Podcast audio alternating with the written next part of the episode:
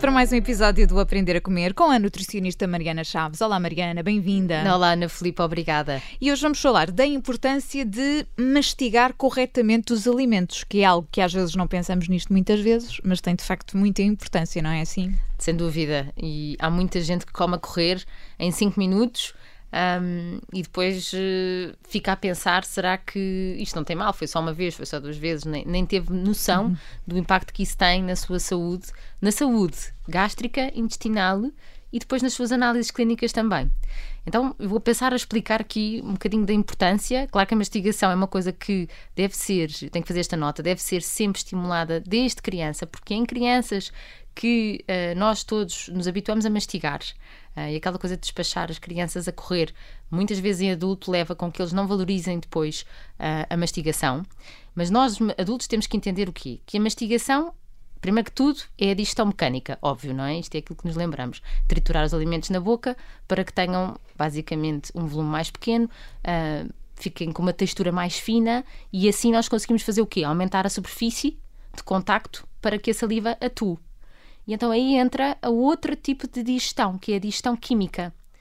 Com isto que eu quero explicar é, na boca não é só digestão mecânica, é também a digestão química. E essa digestão química é o quê? É porque na mastigação nós também ativamos enzimas digestivas, que é como se fosse o químico, que nos ajuda a destruir os alimentos para conseguirmos tirar maior proveito deles. Um, então, essa digestão química começa, por exemplo, com a ativação da amilase salivar, que é a enzima que ajuda a digerir o amido. O amido é o hidrato de carbono. Uhum. E transformá-lo basicamente numa estrutura mais pequena, que são os polissacáridos. Ou seja, já na boca começamos a digerir os hidratos de carbono não só os hidratos de carbono, porque na mastigação também ativamos outra enzima que se chama lipase lingual, ou seja, com esta enzima nós conseguimos também começar a digestão das gorduras na nossa boca. Agora imagina, nós mastigamos pouco e salivamos ainda menos. Então, claro que não vamos fazer a mastigação correta, claro que não estamos a fazer a digestão correta.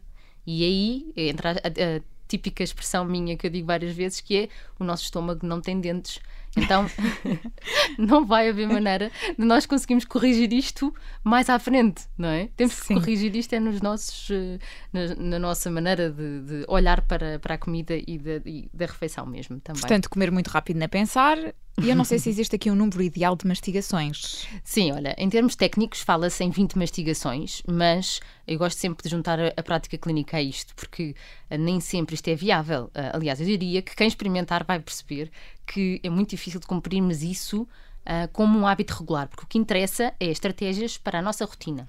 Então, eu, eu, eu separaria isto em, em, duas situações. Quando nós estamos a comer, por exemplo, um arroz, ou seja, um alimento que é mole, textura mole, fácil de mastigar, eu diria que umas 3 a 4 mastigações é o suficiente. Há muita gente que mastiga uma vez só. Atenção, põe na boca, tac, tac, engoliu, pronto. E aí, não, não é suficiente. Pensa em 3, 4. E quando estamos a falar, se calhar, de um alimento um bocadinho mais duro, como uns vegetais crus, uma alface, ou mesmo o pimento, que isto é um clássico.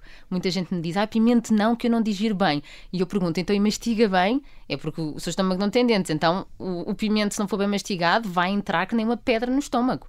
E claro que não vai digerir bem. Portanto, eu aí apontava para as 10 mastigações. Para as pessoas que têm problemas gástricos, se calhar um bocadinho mais. Mas tentem a ser consistentes. Eu como salada e cada vez que eu coloco alguma coisa na minha boca, eu tento ficar lá 10 minutos, 10 mastigações até ter uma textura mais mole e poder engolir. Agora, eu também preciso falar aqui uma coisa, que é a mastigação, claro que tem este impacto tanto a nível da digestão mecânica como química, mas também da saciedade, porque nós conseguimos estimular a produção de neurotransmissores e no nosso cérebro, quando estamos a mastigar, já estamos a enviar mensagem para o cérebro de que estamos a começar a nossa refeição. E Assim conseguimos aumentar a nossa saciedade, porque esses neurotransmissores normalmente diz que leva cerca de 15 minutos a informação do estômago a chegar ao cérebro. Simplificamos esta, esta, esta informação que queremos passar às pessoas. Uh, mas, na verdade, essa informação que chega ao, ao cérebro começa com a mastigação.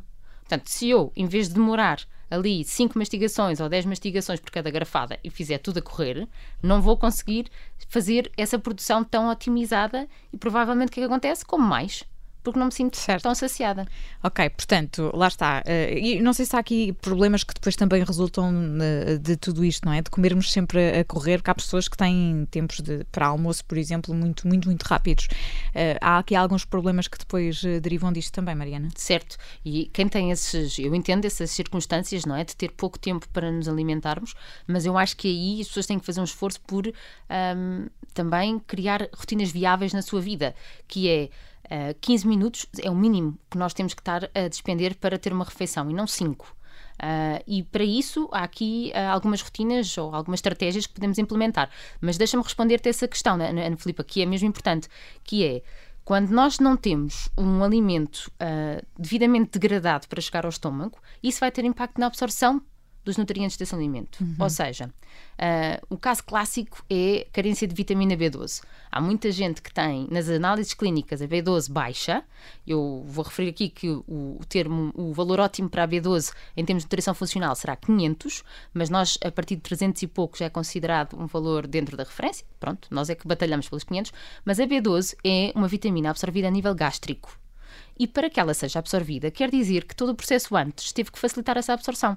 E muitas vezes as pessoas que têm Uh, mais digestões, aerofagia. A aerofagia é aqueles arrotos de estômago, como eu costumo dizer, um, que isso são sinais que a digestão no estômago não está a correr da melhor maneira, uh, que não conseguem produzir bem o seu suco gástrico, têm hipocloridria.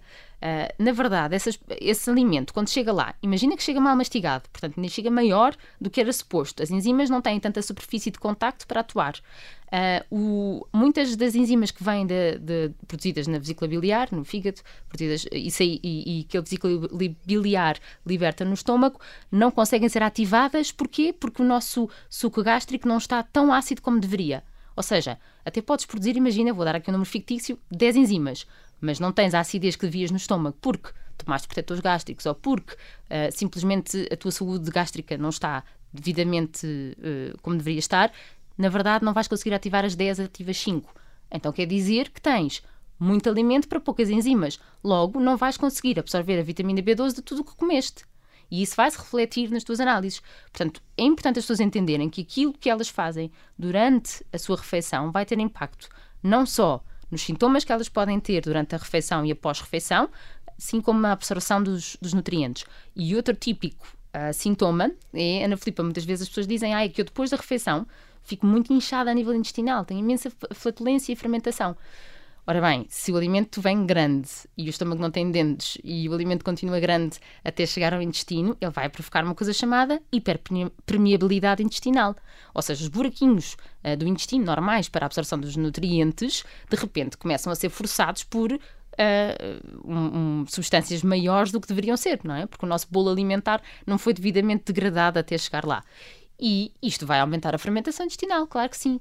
Portanto, é, é, pensar aqui um bocadinho, não é? De como é que nós queremos eh, tratar o nosso, o, o nosso tubo digestivo, a nossa saúde, quando queremos comer em 5 minutos.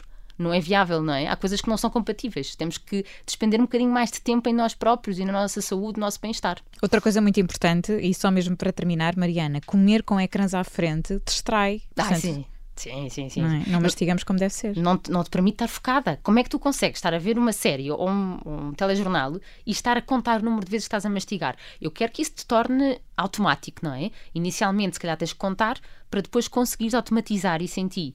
Mas claro que isso te distrai. E a outra coisa é, se ficas muitas, muitas horas sem comer, a fome é impeditivo de tu te concentrares e conseguires mastigar. Com muito mais fome é mais difícil dizer, olha, tem calma. Devagarinho. Devagarinho, mastiga bem e faz pausas entre as garfadas. É muito mais complicado. Muito bem. Mariana Chaves está connosco todas as semanas. Eh, na próxima semana temos mais um Aprender a Comer. Mariana, obrigada. Até para a semana. Até para a semana. Obrigada.